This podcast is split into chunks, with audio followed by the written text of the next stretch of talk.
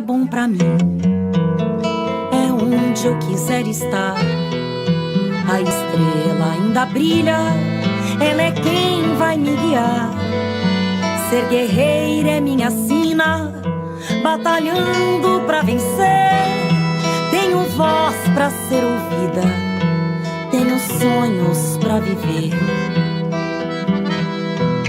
Não vão mais conseguir me anular, me calar. Ninguém vai me impedir de cantar e lutar. Seja em casa, no campo, na rua ou na praça. Chega de mordaça, agora eu vou falar. Porque eu sou mulher pra fazer acontecer. Sou uma delas, são elas por elas, ocupando os espaços de poder. No dia 1 de outubro de 2023, acontece em todo o Brasil a eleição para a escolha dos conselheiros tutelares de 5.570 cidades brasileiras. Ao todo, serão eleitos cerca de 30.500 conselheiros e conselheiras que tomarão posse em 10 de janeiro de 2024 e farão a gestão até janeiro de 2028. Os eleitos terão a responsabilidade de realizar atendimentos e acompanhar casos de violação de direitos de crianças e adolescentes, encaminhar os casos para as autoridades que cuidam dessas situações, como a Promotoria de Justiça da Infância e da Juventude ou a Defensoria Pública, e ainda promover ações educativas e preventivas em todo o país.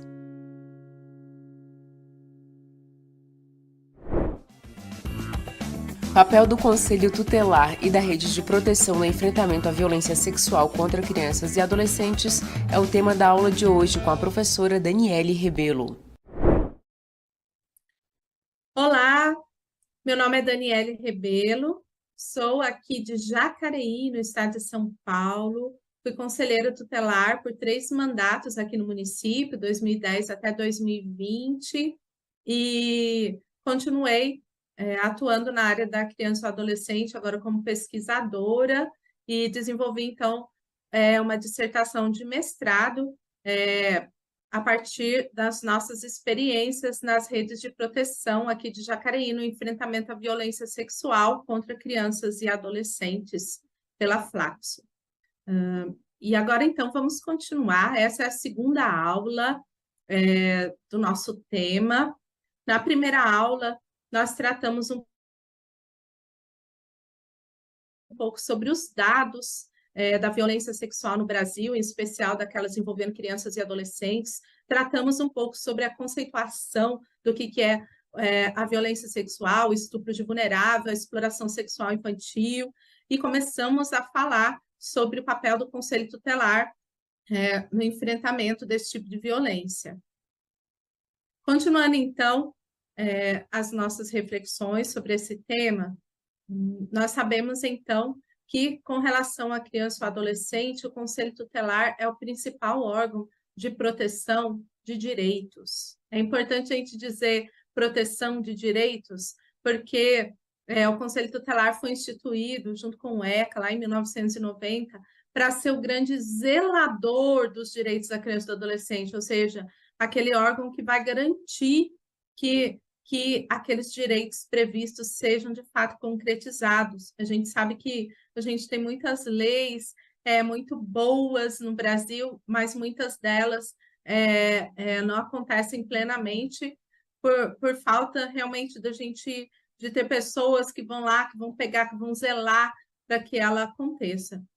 E mesmo o Conselho Tutelar estando atuante na maioria das cidades do Brasil, em quase 100%, ainda não é 100%, é, ainda assim, é, o ECA ainda está caminhando lentamente para ser plenamente aplicado, para então garantir os direitos de crianças e adolescentes, cidadãos e cidadãs brasileiras, pessoas em desenvolvimento.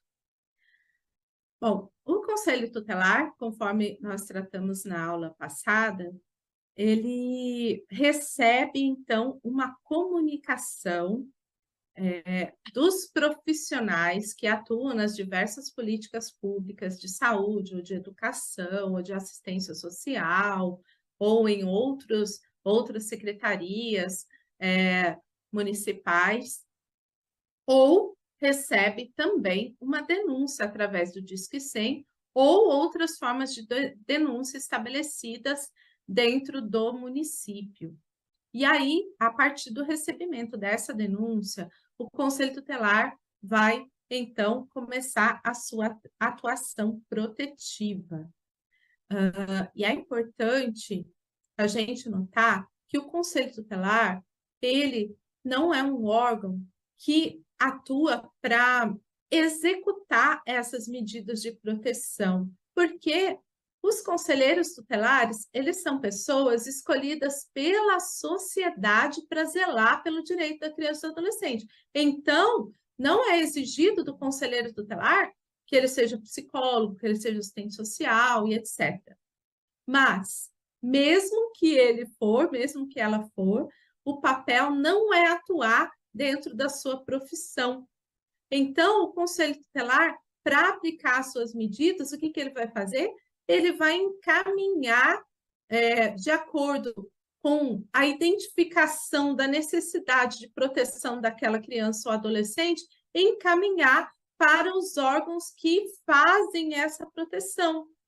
Então, por exemplo, se o conselheiro identificou que uma criança ou adolescente é, a partir de ter sofrido uma violência, precisa de um acompanhamento psicológico, então ele vai fazer essa solicitação dentro do órgão da municipalidade que oferece o atendimento psicológico para criança ou adolescente. Ah, identificou que aquela família, é, devido àquela situação de violência, precisa ela inteira ser acompanhada, é, o conselheiro tutelar, então, vai solicitar os serviços de assistência social do município, por exemplo, o CREAS, que é o Centro de Referência Especializado de Assistência Social, ou o CRAS, que é o Centro de Referência também de Assistência Social nas regiões, é, mas que trata de situações é, de, de, complexidade é, menor, que trata de situações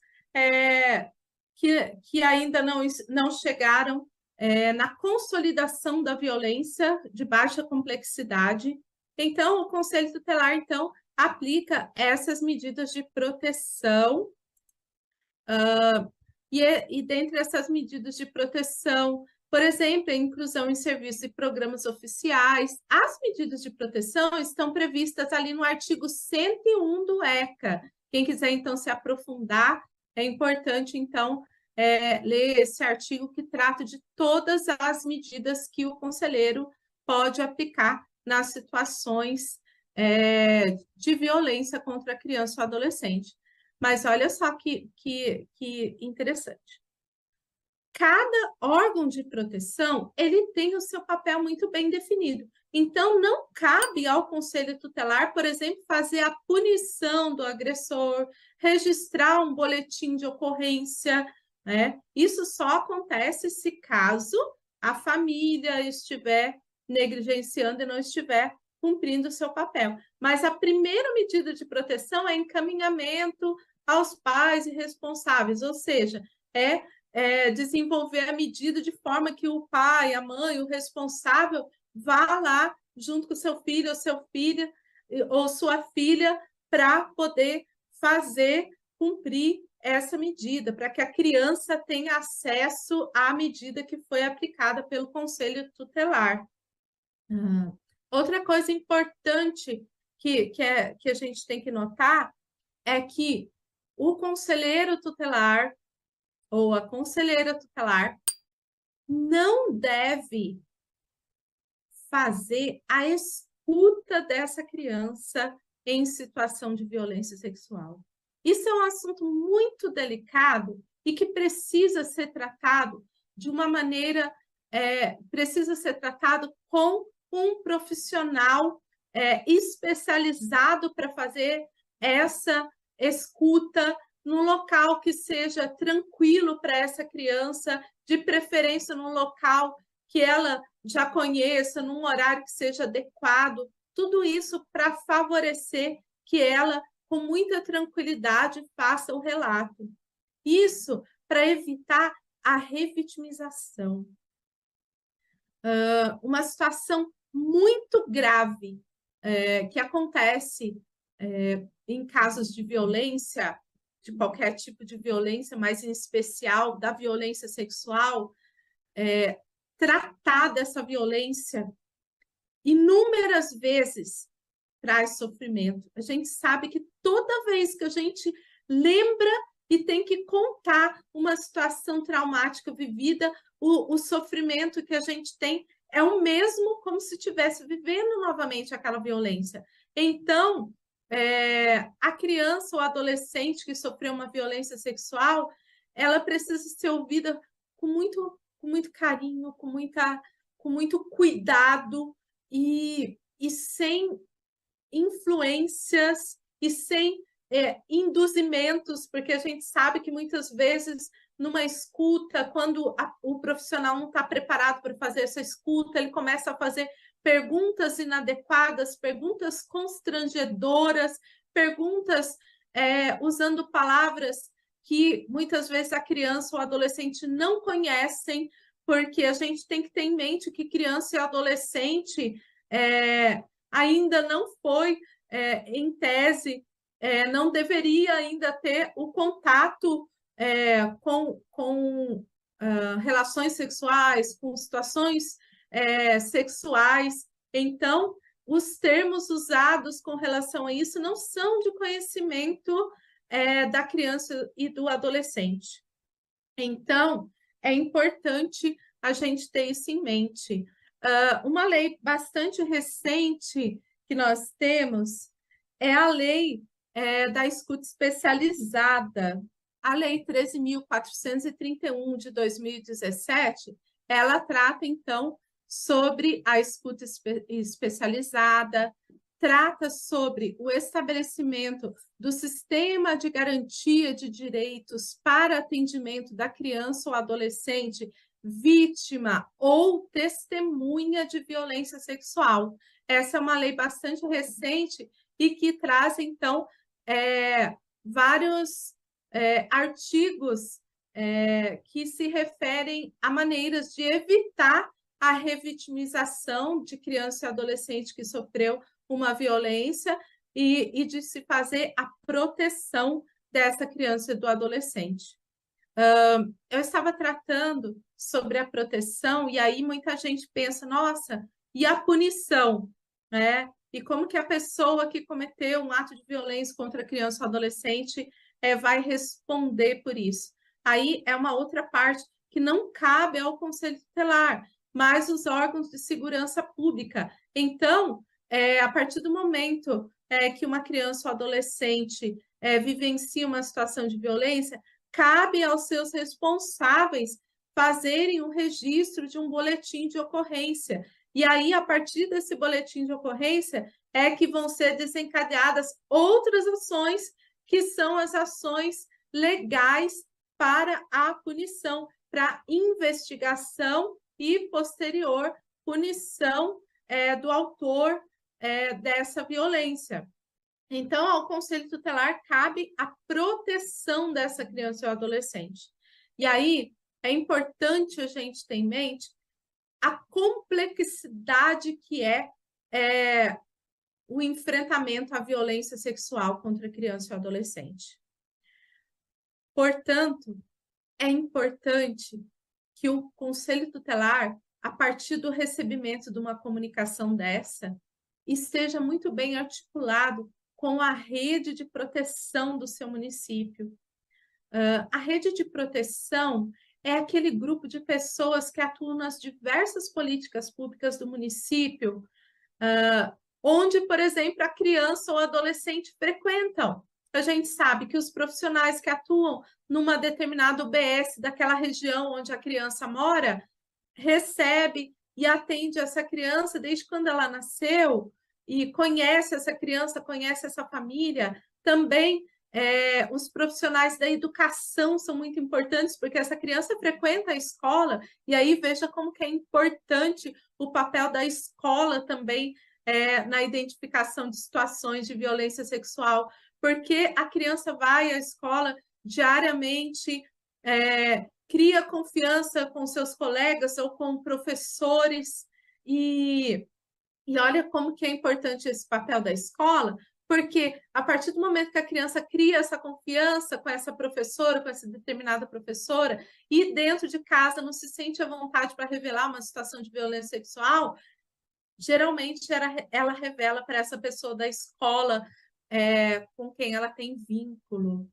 E, e outro papel importante da escola é verificar quando a criança que normalmente vai à escola deixa de frequentar por um certo período, e aí existe uma previsão é, de comunicação para o Conselho Tutelar, tendo a escola feita, feitas as suas ações, de chamar a família, de comunicar a família, de, de e mesmo assim, não tendo surtido efeito, essa criança continuar faltando, é, deve comunicar isso para o Conselho Tutelar.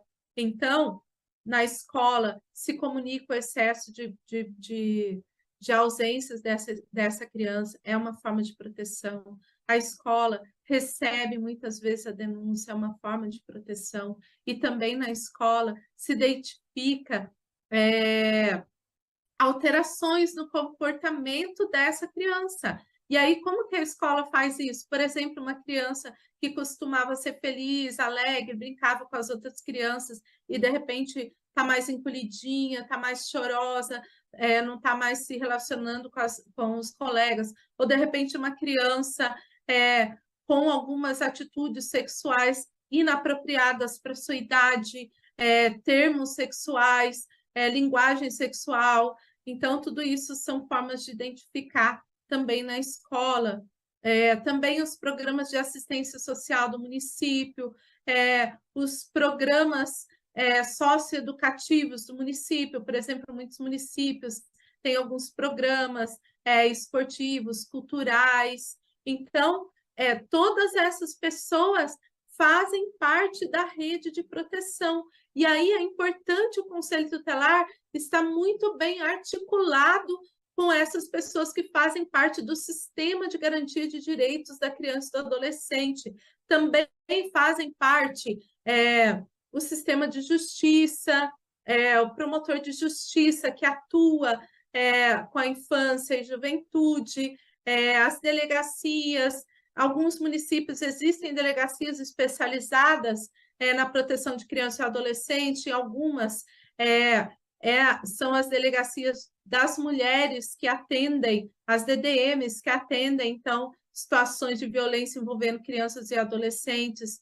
E aí, é, a partir desse contato com a rede de proteção, é importante se estabelecer um protocolo de atendimento às situações de violência sexual ou das diversas violências que acontecem no município. Muitos municípios, então, que estabeleceram esses protocolos, que eles chamam, então, de fluxo ou fluxograma, é, fizeram, então, a experiência de, de verificar é, uma melhora no atendimento da criança e do adolescente vítima de violência, vítima de violência sexual. Porque a partir desses fluxogramas, se a criança, por exemplo, chegar lá na escola e revelar a violência é, que foi sofrida, a escola sabe como, como encaminhar. Se chegou lá na UBS, a UBS, tendo em mãos o fluxograma que foi feito em conjunto, vai saber como encaminhar, é, e assim por diante. Chegou lá no programa de esporte, no programa de cultura. Então, um fluxograma é, bem, bem pactuado, é, bem conectado, o que, que vai acontecer? Todos os profissionais é, vão saber como.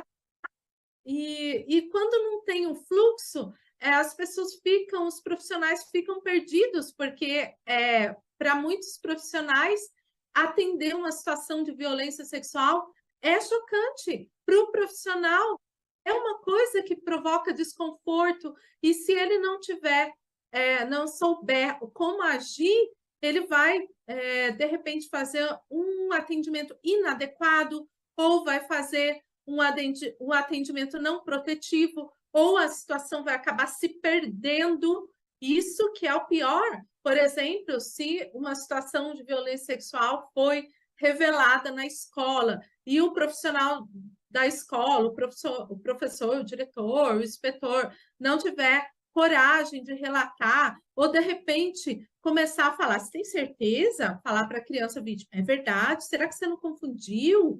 E de repente é, fazer ações como chamar a família, ou às vezes até o próprio a, autor suspeito da agressão para fazer é, acariações, para fazer o entendimento daquela situação, é, isso é um tipo de atendimento inadequado. Ou, de repente, uma criança que chega, a mãe é, identificou a violência sexual e leva lá na unidade de pronto atendimento. Se a unidade de pronto atendimento não souber o que fazer, ela vai dizer: ah, não, eu não vou atender, ah, vai na polícia, é um médico legista. Então, tudo isso precisa ser pactuado nesse protocolo, a fim de que chegou lá no posto de saúde, se identificou, o posto de saúde sabe, ah, então aconteceu isso, então agora eu vou fazer a, a seguinte ação, ah, eu vou encaminhar para o conselho tutelar, ou eu vou marcar uma consulta, ou vou encaminhar para um atendimento psicológico. Lembrando que o encaminhamento ao conselho tutelar, isso é obrigatório, é sempre necessário. Todas as situações de violência envolvendo crianças e adolescentes devem ser encaminhadas ao conselho tutelar, independente do município já ter desenvolvido esse fluxo ou não, é importante que seja encaminhado.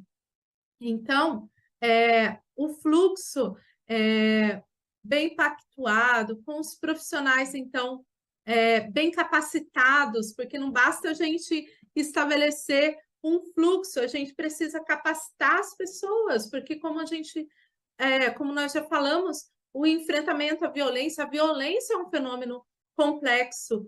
É, então as pessoas precisam ser capacitadas para entender o que é a violência sexual, para entender é, quais ações devem ser tomadas em favor de uma criança ou adolescente em situação de violência sexual. Uh, também saber que essa família precisa ser acompanhada, porque as situações de violência sexual causam um trauma, causam uma sequela naquela criança ou adolescente, mas também é, causam é, uma situação que desestrutura totalmente uma família. É, e como nós tratamos na aula anterior, as situações de violência sexual envolvendo crianças e adolescentes, quase 90% dos casos acontece dentro de casa, por pessoas com quem a criança tem vínculo. E em outros estudos e nos dados, é, diz que pais e padrastos são as pessoas que estão em primeiro lugar é, é, nessas envolvidas em situações de abuso sexual contra crianças e adolescentes. Então, se a gente imaginar uma situação numa família, lá a mãe e, com o seu novo companheiro, padrasto, ou, ou até com o pai da criança e essa convivência, de repente ter que identificar uma situação de violência e de repente é, ter a, a, a, sua criança trazendo aquela situação, todo o conflito que, que isso gera dentro da família. Então, a família precisa estar muito bem preparada para lidar com a situação, porque, a princípio, é, a primeira ação, muitas vezes, é de negar.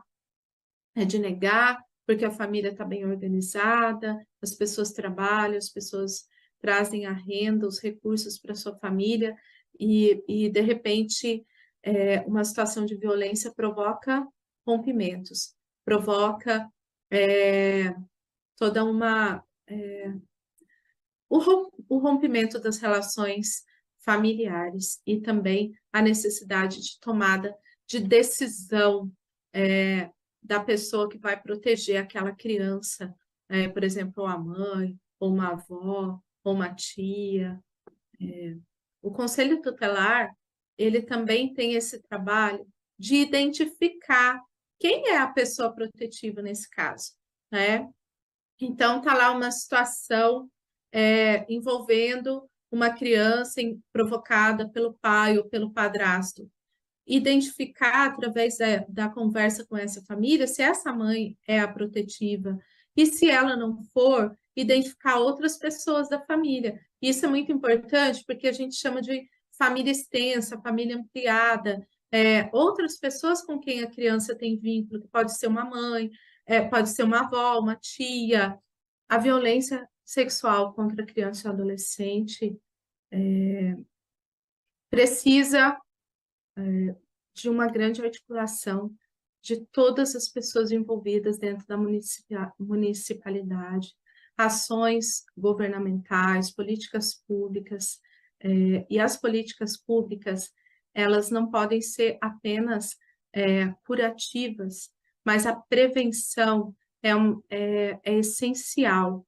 É, por isso, as campanhas preventivas que a gente tem, por exemplo, no 18 de maio. 18 de maio é um mês forte, é, maio é um mês forte é, de combate é, ao abuso sexual e exploração sexual de crianças e adolescentes. E nesse mês de maio, é, sempre as pessoas estão tratando desse assunto, mas é importante que, que a gente trate do enfrentamento à violência sexual contra criança e adolescente o ano inteiro, é, para que então a gente consiga diminuir esses números.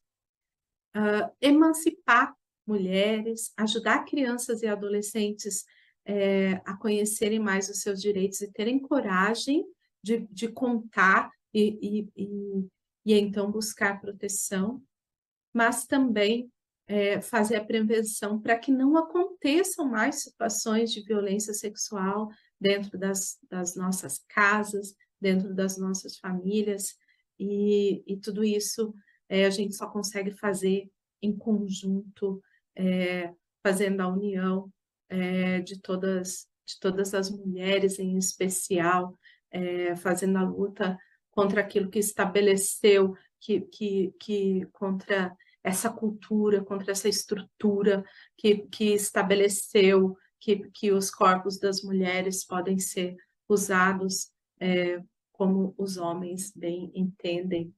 Então, é importante a gente é, ter ações preventivas a fim de que nossas crianças e adolescentes não sejam mais estupradas, para que nossas crianças e adolescentes não sejam mais colocadas na exploração sexual. E nós precisamos fortalecer também o Conselho Tutelar, esse órgão de proteção tão importante e que em muitos municípios é, ainda não tem número suficiente. O CONANDA é, orienta que a cada 100 mil habitantes exista um colegiado de conselho tutelar, ou seja, cinco conselheiros, um colegiado para cada 100 mil habitantes. E a gente sabe que a maioria das, dos municípios brasileiros ainda não se atingiu é, essa meta. E esse ano vai haver a eleição do Conselho Tutelar no 1 de outubro em todos os municípios brasileiros. É importante, então, que a gente escolha pessoas que estão realmente é, comprometidas com a causa da criança e do adolescente no nosso município. Agradeço muito a atenção de vocês e vamos juntos, juntas, é, na luta é, contra a violência sexual de crianças e adolescentes. Os conselhos tutelares são importantes órgãos de cuidado e proteção a crianças e adolescentes. E na aula dessa sexta-feira, a professora Daniele Rebelo fala sobre o papel do Conselho Tutelar e da rede de proteção no enfrentamento à violência sexual contra crianças e adolescentes. Não deixe de conhecer os candidatos e candidatas a conselheiro tutelar em sua região e de votar no dia 1 de outubro. Compartilhe as aulas do TV Elas por Elas Formação com as suas companheiras. É de segunda a sexta-feira, sempre às 4 horas da tarde, aqui na TV